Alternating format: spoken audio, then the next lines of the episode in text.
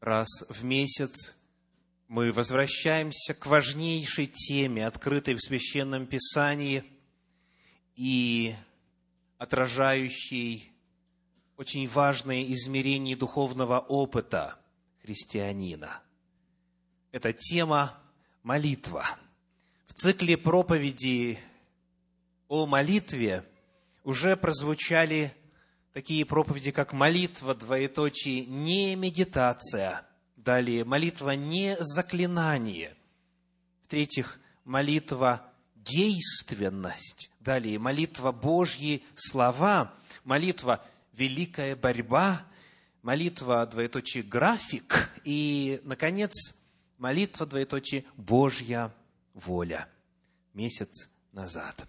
Тема сегодняшней проповеди такова – молитва, двоеточие, дерзновение. Молитва, двоеточие, дерзновение. Слово Божье призывает нас молиться дерзновенно. Например, в книге «Послание к евреям» в 4 главе, в стихах 14 по 16 написаны такие слова – Евреям 4 глава, стихи с 14 по 16. «Итак, имея первосвященника великого, прошедшего небеса, Иисуса, Сына Божия, будем твердо держаться исповедания нашего, ибо мы имеем не такого первосвященника, который не может сострадать нам в немощах наших, но который, подобно нам, искушен во всем, кроме греха. Посему, да приступаем с дерзновением к престолу благодати, чтобы получить милость и обрести благодать для благовременной помощи. Вот эта фраза «Да приступаем с дерзновением» легла в основании названия сегодняшней проповеди. Но что это значит? Уже так почти никто не выражается по-русски, кроме тех, кто читает Священное Писание. Что означает дерзновение? Я предлагаю вам послушать этот стих в современных переводах на русский язык. Перевод «Живой поток» предлагает 16 стих так. «Итак, будем приступать со смелостью к престолу благодати». Итак, слово «дерзновение» как переведено здесь? Смелость да приступаем со смелостью к престолу благодати, чтобы нам получить милость и найти благодать для своевременной помощи. То есть, где бы ни находился человек, в какой бы ситуации он ни находился, он всегда может в любое время обратиться к престолу благодати, который находится там, в небесных просторах, в небесном святилище – и обрести помощь на нужное время. И мы призваны обращаться к Богу как? Со смелостью. Дерзновение – это смелость.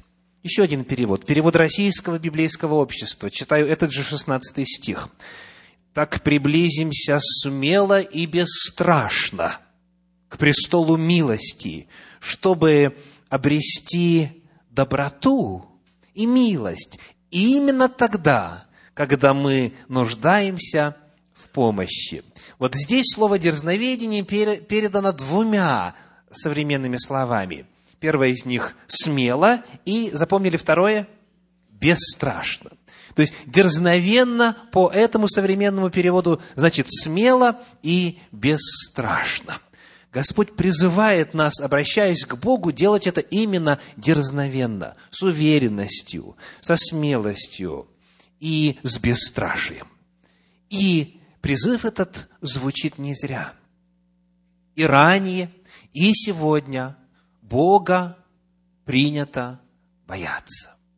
Перед Богом принято трепетать. Подобно тому, как человек идет к большому начальнику и несет свою петицию, и у него поджилки трясутся, и руки, и все прочее, что может трястись, и он надеется, что он, великий начальник, соблаговолит прочесть петицию и, возможно, ответить. Точно так же многие Бога представляют. Ведь он начальник всем начальникам, правда? И потому к нему приходит именно вот со страхом и боятся порой даже открыть уста в просьбе – и, наверное, есть состояния, при которых такое поведение оправдано.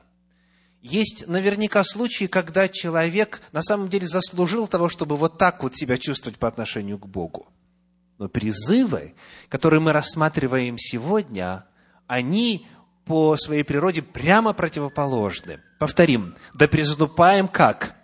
С дерзновением, да приступаем со смелостью, да приступаем с бесстрашием, да приступаем с уверенностью. Это Божий призыв. Вот как эта же самая мысль передается в 8 главе послания апостола Павла к римлянам. Читаем стихи с 28 по 32. Римлянам 8 глава с 28 по 32. «Притом знаем, мы знаем, что любящим Бога, призванным по Его изволению, кто скажет дальше, все содействует ко благу. Ибо кого он предузнал, то есть знал наперед, тем и предопределил быть подобными образу сына своего, дабы он был первородным между многими братьями. А кого он предопределил, тех и призвал, а кого призвал, тех и оправдал, а кого оправдал, тех и прославил. Что же сказать на это? 31 стих. Если Бог за нас, кто против нас? Тот, который Сына Своего не пощадил, но предал Его за всех нас, как с Ним не дарует нам и всего. Итак, когда вы несете свою петицию к Богу, на чьей стороне Бог? На вашей стороне. Бог за нас. Если Бог за нас, кто против нас? И сегодня, ближе к концу проповеди, мы зададим вопрос о том, кто же в состоянии молиться с таким дерзновением, кто в состоянии молиться с такой уверенностью. Но перед нами здесь, в данном отрывочке, удивительная картина. Нам нечего бояться, все нам содействует ко благу, потому что Бог, который самое дорогое отдал, неужели всего остального нам не даст? Потому наша молитва с уверенностью, если Бог за нас, кто против нас? Бояться нечего, Бог на нашей стороне. Приведем иллюстрацию. В своей замечательной повести «Далекие годы» Константин Паустовский вспоминает, как в молодости он сидел в одесском трактире с Эдуардом Багрицким, когда туда вошел нищий и стал требовать, именно требовать подаяния у обедавших в этом заведении людей.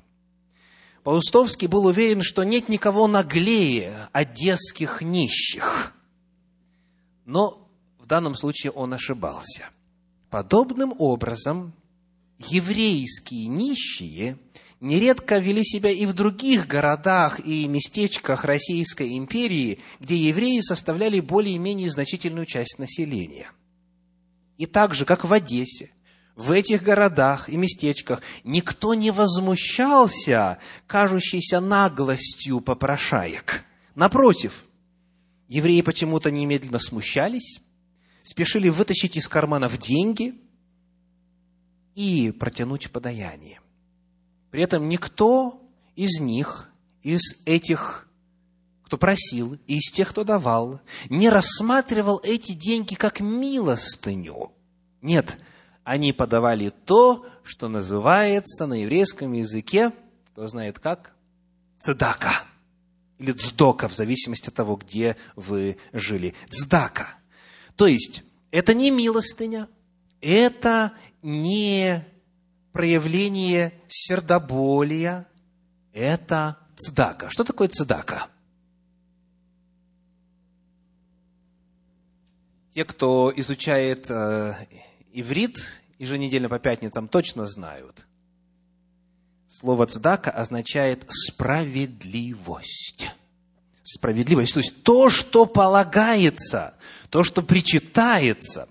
Когда еврейский нищий приходит в еврейское заведение и говорит о том, что ему нужна помощь, он не просит «подайте Христа ради». Он что делает, согласно этому отрывочку – согласно этой иллюстрации, он требует. Он говорит, я пришел получить то, что мне полагается. Откуда у него такая уверенность, откуда у него такое дерзновение? Потому что он знает, что в Торе написано, что нищие всегда будут в народе твоем, и если ты даешь нищему, то благословит тебя Господь. Более того, дальше в Священных Писаниях написано, дающий, благотворящий нищему, дает взаймы Господу, и Господь не оставит его. Потому, раз это заповедь, раз есть такое повеление, раз Господь сказал, что вот так надо делать, раз Он сказал, что нищим нужно давать, значит, нищие в это верят, и когда они приходят, они не приходят попрошайничать, они приходят что сделать? Востребовать должное. Видите, что это совершенно иное отношение.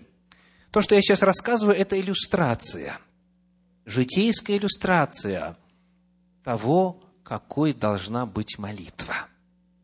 А теперь библейские, библейские иллюстрации. Евангелие от Луки, 11 глава, стихи с 5 по 10.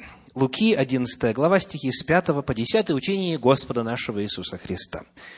«И сказал им, Положим, что кто-нибудь из вас, имея друга, придет к нему в полночь и скажет ему, «Друг, дай мне взаймы три хлеба, ибо друг мой с дороги зашел ко мне, и мне нечего предложить ему». А тот изнутри скажет ему в ответ, «Не беспокой меня, двери уже заперты, и дети мои со мной на постели, не могу встать и дать тебе. Если, говорю вам, он не встанет и не даст ему по дружбе с ним, то по неотступности его,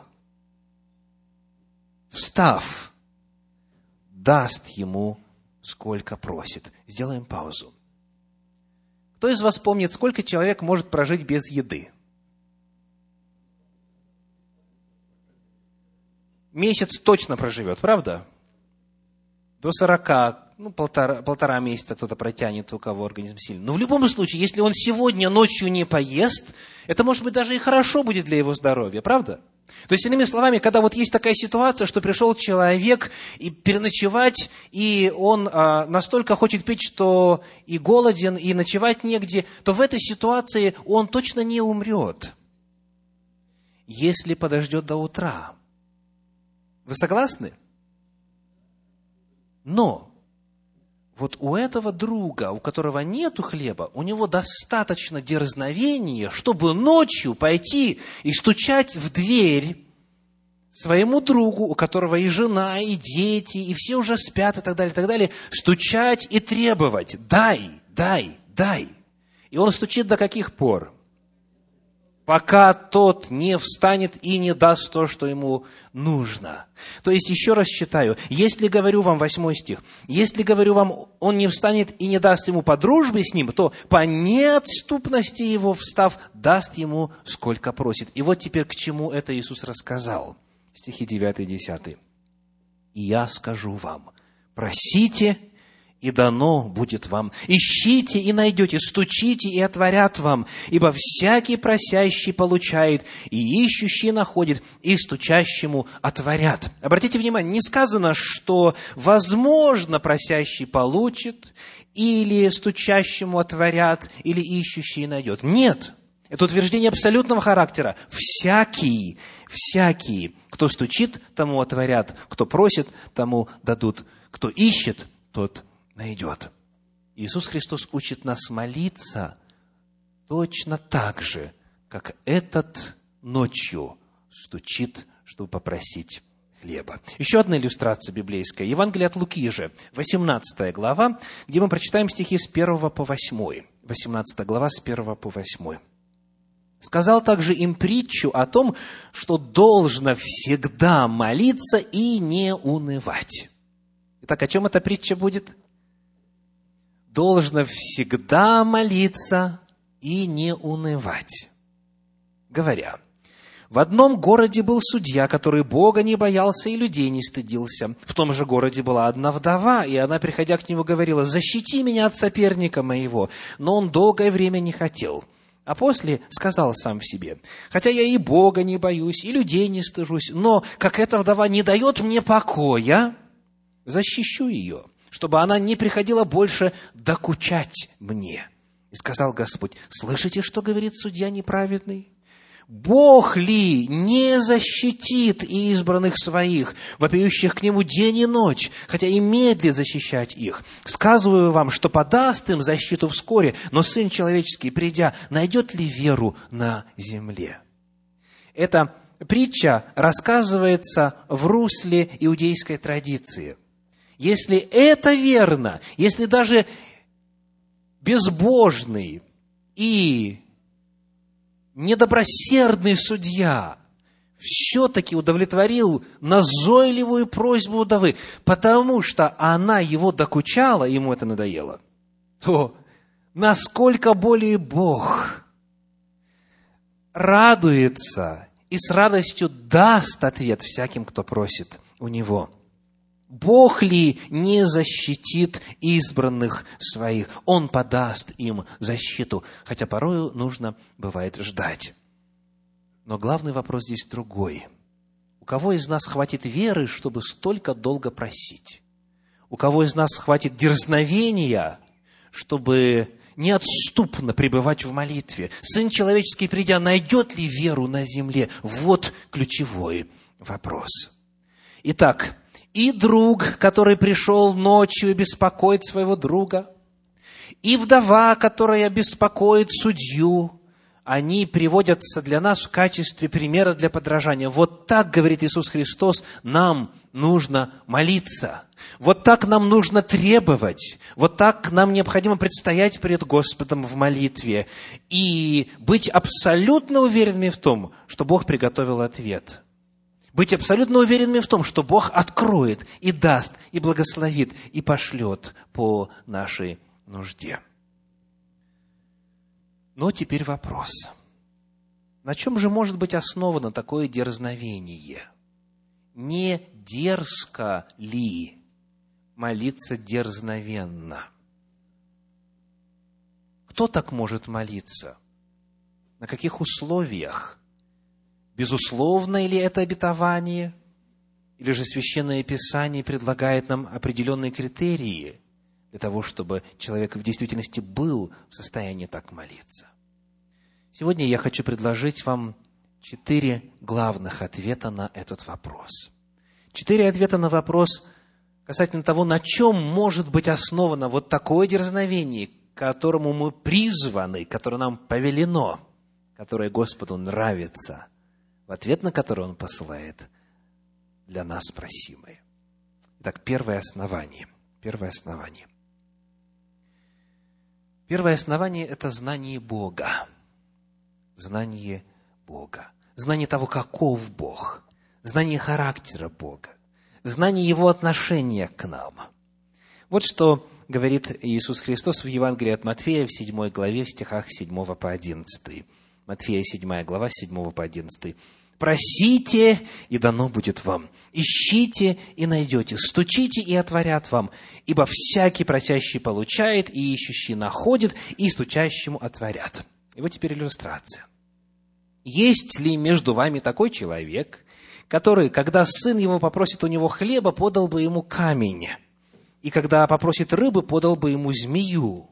Итак, если вы, будучи злы, умеете даяние благие давать детям вашим, тем более Отец ваш Небесный даст благо просящим у Него.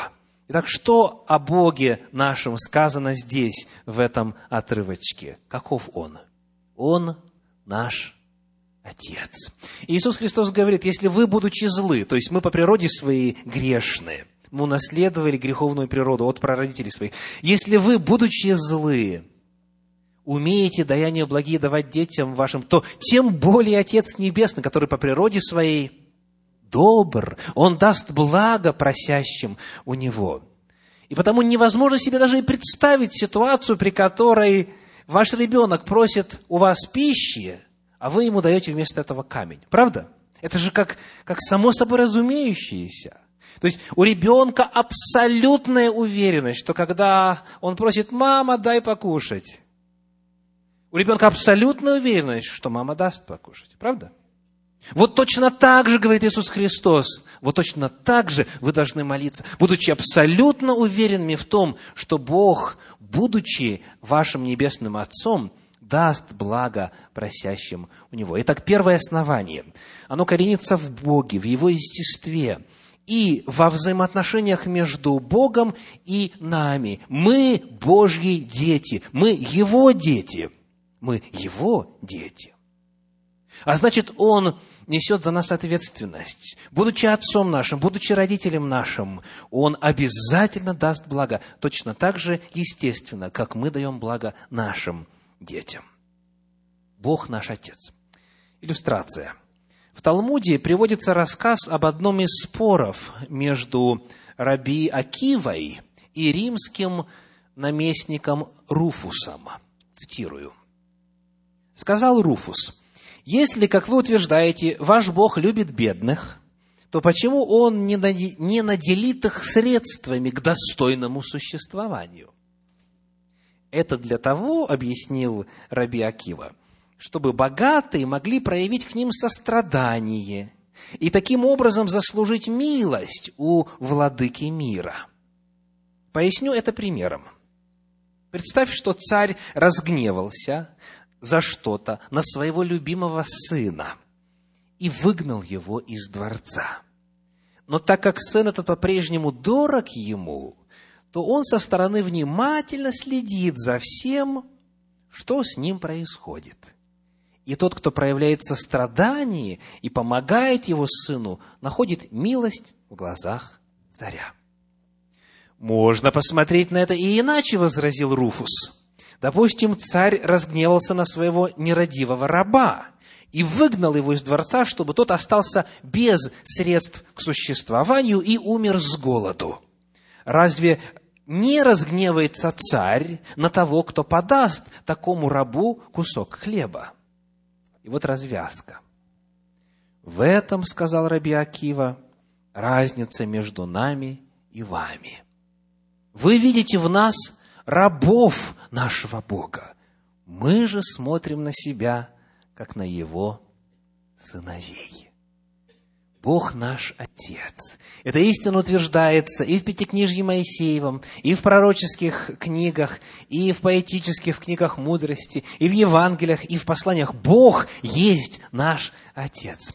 И это первое основание, на котором мы молимся к Нему как с дерзновением, с уверенностью, со смелостью, с бесстрашием. Мы знаем, что Он о нас позаботится, потому что мы Его, мы дети Его. Во-вторых, во время минувшей проповеди, которая называлась «Молитва, двоеточие, воля Божья», я приводил примеры из Священного Писания, где люди молились как раз вот так вот, с дерзновением – неотступно, и Бог давал им то, чего они просили, но в результате это оборачивалось большой трагедией для них. Помните? Так молился Езекия, так молились те, кто не захотел войти в обетованную землю и так далее. То есть мы с вами подходим к очень важному вопросу – всякую ли просьбу, всякую ли нужду можно к Богу обращать дерзновенно, со смелостью и докучать Богу, и надоедать Ему, как эта вдова. Всякую ли нужду можно вот с таким дерзновением приносить к престолу благодати? Что отвечает Библия в контексте минувшей проповеди? Не всякую не всякую. Да, Бог может даже ответить на себелюбивую, эгоцентричную, и назойливую молитву, но эта молитва может привести к трагедии в жизни человека. Бог может согласиться со своей волей своих детей и сказать, ну ладно, на, но это очень плохим закончится для просящего. Потому основание второе. Чтобы мы с вами могли дерзновенно молиться, нам нужна уверенность в том, что то, чего мы хотим, то, о чем мы просим, оно в действительности нам во благо. Нам нужна уверенность в том, что мы, говоря словами Священного Писания, просим по воле Его. Вот как это описано в Евангелии от Иоанна в 15 главе, в 7 стихе. Иоанна 15, 7. «Если прибудете во мне, и слова мои в вас прибудут, то чего не пожелаете, просите, и будет вам. Если прибудете во мне, Христос говорит, и слова мои в вас прибудут. То есть, когда человек живет Словом Божьим, и Слово Божье сформировало его мировоззрение, его чувства, его желания, само его естество. Если слова мои в вас прибудут, говорит Христос, тогда чего не пожелаете, просите, и будет вам. Тогда желание человека, они в унисон Божьей воле – еще один отрывочек. Первое послание Иоанна, 5 глава, стихи 14 и 15. 1 Иоанна, 5 глава, стихи 14 и 15. «И вот какое дерзновение мы имеем к Нему, что когда просим чего по воле Его, Он слушает нас. А когда мы знаем, что Он слушает нас во всем, чего бы мы ни просили, знаем мы то, что получаем просимое от Него». Перед нами вновь слово «дерзновение», которое мы исследуем сегодня. И сказано, вот какое дерзновение мы имеем к Нему. Мы молимся, и Он нас слушает. Когда? Когда мы просим по воле Его.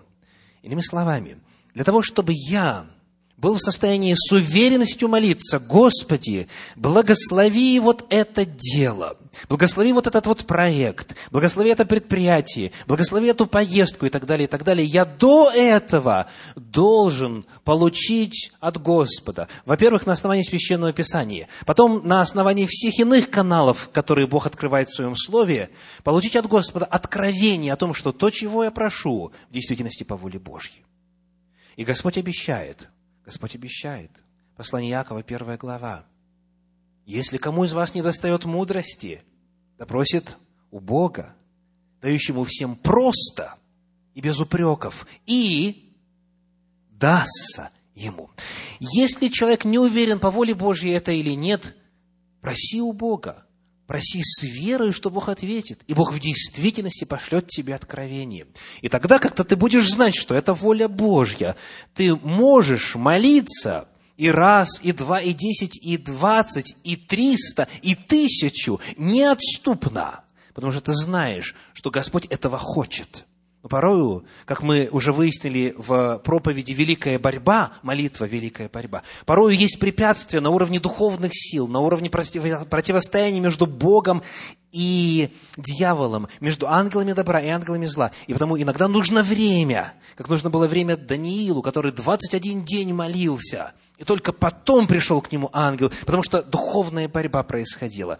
Но прежде чем начать вот так вот молиться – необходимо быть абсолютно уверенным в том, что на то Божья воля.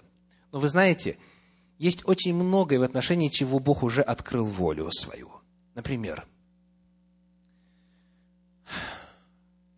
является ли волей Божьей, чтобы человек остался без никотиновой, алкогольной или наркотической зависимости? Является ли это Божьей волей? Кто считает, что да? Поднимите руку, пожалуйста. Является ли это Божьей волей?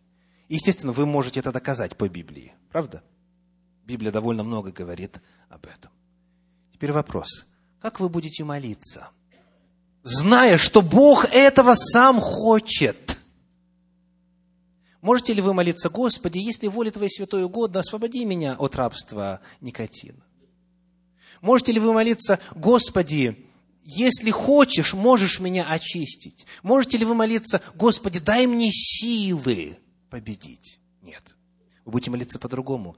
Вы будете молиться, Господи, воля Твоя, чтобы мы были свободны от всякого рабства, от любой формы зависимости. Ты это сказал. Более того, Господи, Ты это обещал. И я не отпущу Тебя, пока Ты не благословишь меня. И когда человек молится именно так, он обязательно получает от Господа просимое в рамках этой молитвы – Возможно, это касается какой-то другой сферы. Хочет ли Бог, чтобы вы освободились от раздражительности? Является ли волей Божьей, чтобы вы не были раздражительны? Вы знаете, где эта воля Божья записана, так? Всякое раздражение, и ярость, и гнев, и крики, злоречие со всякой злобой, да будут удалены от вас. Послание в Ефес, 4 глава, 32 стих. Так? Это воля Божья. Теперь вопрос – как, как можно тогда объяснить, что столь многие христиане по-прежнему раздражительны? если они знают, какова воля Божья, и они знают, что просить и молиться нужно с дерзновением, со смелостью и требовать.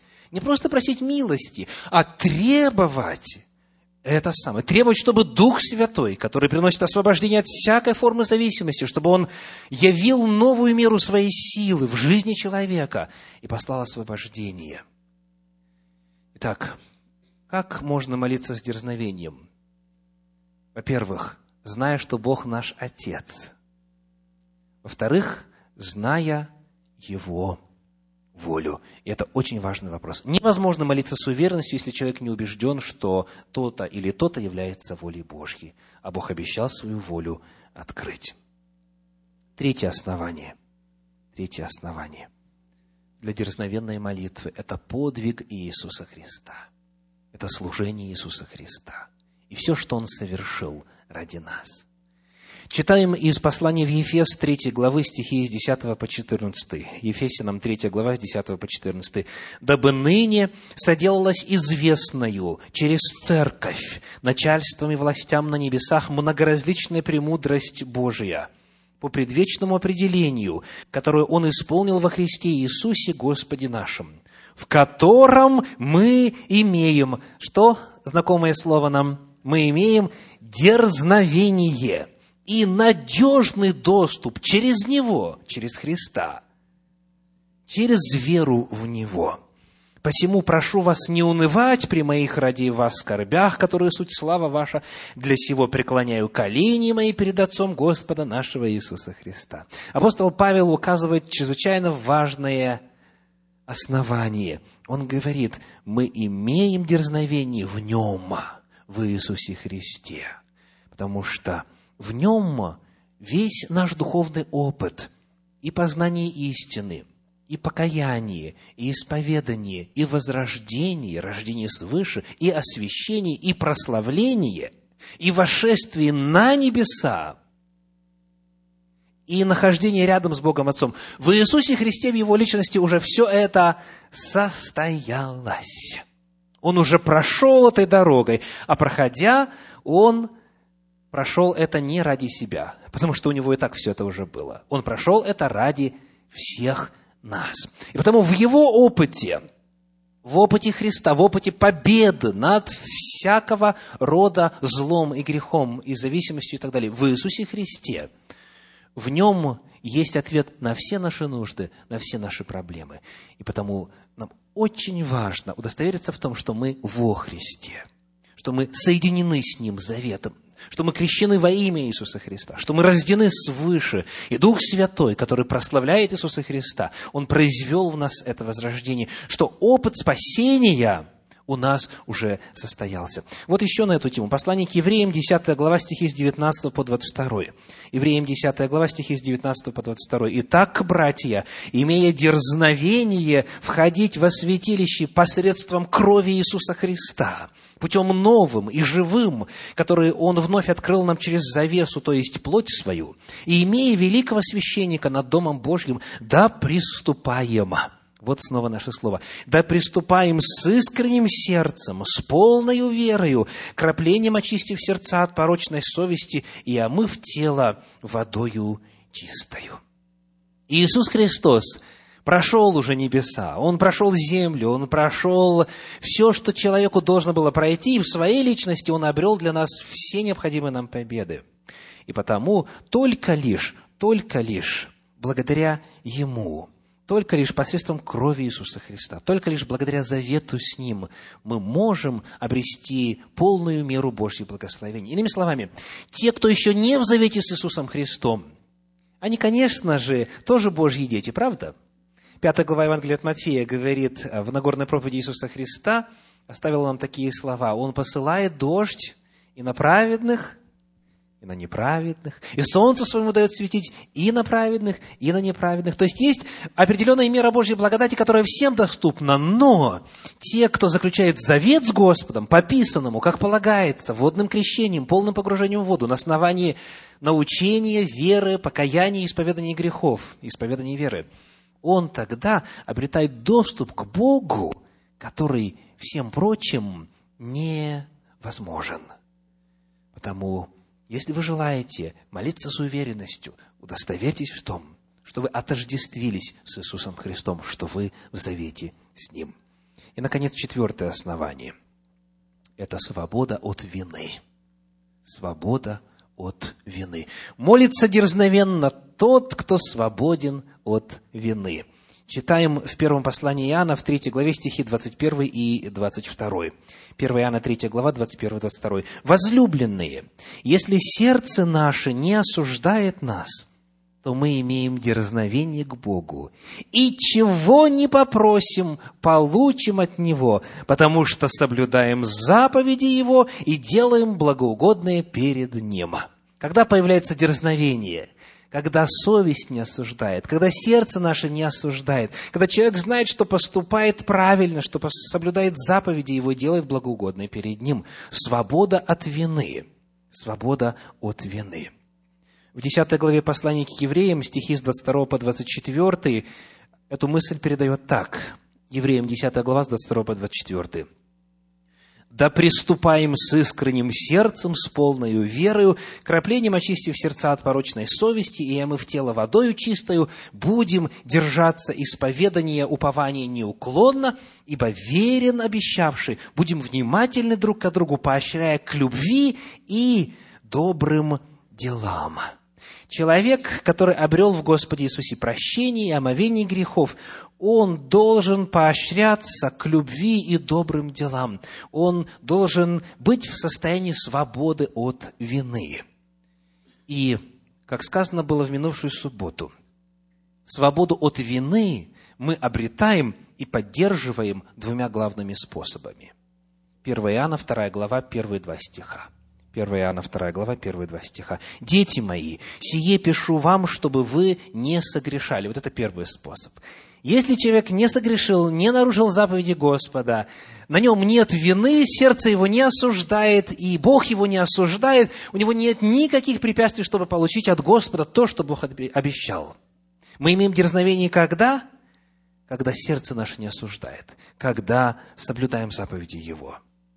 Но дальше сказано, а если бы кто согрешил, то мы имеем ходатая перед Отцом, Иисуса Христа, праведника. Он есть умилостивление за грехи наши, и не только за наши, но и за грехи всего мира. Итак, свобода от греха, свобода от вины удерживается, во-первых, на уровне не нарушения закона. Зачем нарушать заповеди Божьи?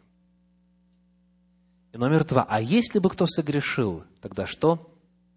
Мы имеем ходатая – если исповедуем грехи наши, то Он, будучи верен и праведен, простит нам грехи наши и очистит нас от всякой неправды. Каким бы ни был тяжелым или великим грех, по мнению человека, если он в смирении, в покаянии, с верой исповедует его перед Богом, Господь очищает от любого греха, от любой неправедности.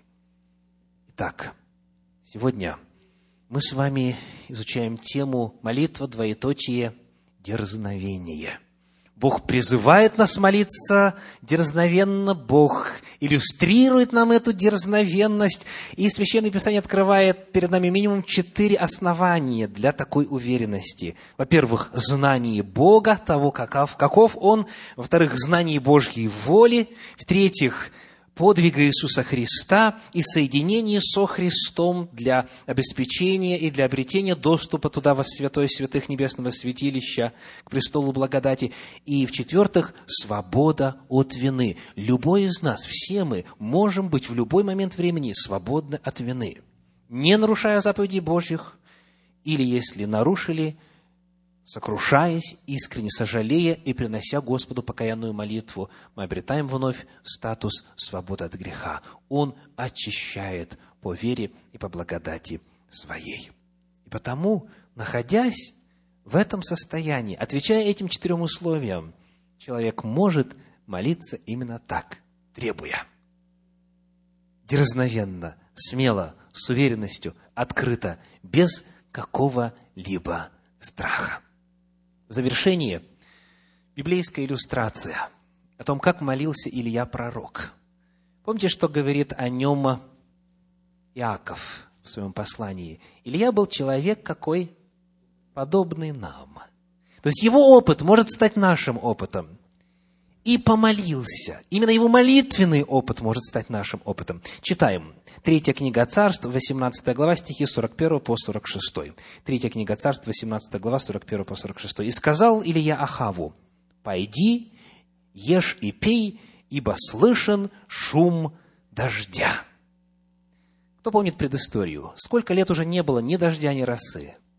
Три с половиной года – и вот произошло вот это жертвоприношение на горе Кормил. Бог явил свою силу, ответил посредством огня. И Илья говорит Ахаву, царю, «Пойди, ешь и пей, ибо слышен шум дождя». Кто помнит эту историю? В действительности ли дождь уже шумел в момент произнесения этих слов? Даже намека не было. Читаем дальше. И пошел Ахав есть и пить, 42 стих, а Илья взошел наверх кормила и наклонился к земле, и положил лицо свое между коленами своими. Что делает Илья? Молится. Он пошел пообщаться с Господом, он склонился в молитве и сказал отруку своему, «Пойди посмотри к морю». Тот пошел и посмотрел и сказал, «Ничего нет». Вот попытайтесь себя представить на месте Ильи. Вы сказали, этому царю, иди ешь и пей, потому что слышен шум дождя. Вы сами дождя не слышали, и намека на дождь нету, и вы пошли молиться, посылайте своего служителя, а тот говорит, ничего нет. Но самое страшное еще мы не прочитали. Тот пошел и посмотрел и сказал, ничего нет. Он сказал, продолжай это до семи раз. Представляете? Пророк молится, он уже слово веры произнес, исповедание веры уже прозвучало, а дождя нету. И пророк настраивается на то, что молиться придется долго. Но его это не смущает. Он заранее говорит семь раз. Ходи, выглядывай, смотри. В седьмой раз тот сказал, вот небольшое облако поднимается от моря величиною в ладонь человеческую – он сказал, «Пойди, скажи Ахаву, запрягай колесницу твою и поезжай, чтобы не застал тебя дождь». Между тем небо сделалось мрачно от тучи от ветра, и пошел большой дождь. Ахав же сел в колесницу и поехал в Израиль, и была на Илии рука Господня. Он опоясал чресла свои и бежал перед Ахавом до самого Израиля. Вот что значит молиться дерзновенно, вот что значит молиться неотступно – он знал Бога, он знал волю Божью, он а, знал, что еще? Он знал, что на нем нет греха, он знал, что он спасен, что грехи его прощены, и потому он мог говорить со смелостью и уверенностью. Он совершил исповедание веры, он сказал то, чего еще не было – и, продолжая молиться, он получил просимое. Илья был человек, подобный нам, и попросил, и пошел дождь. Молитесь с дерзновением. Аминь.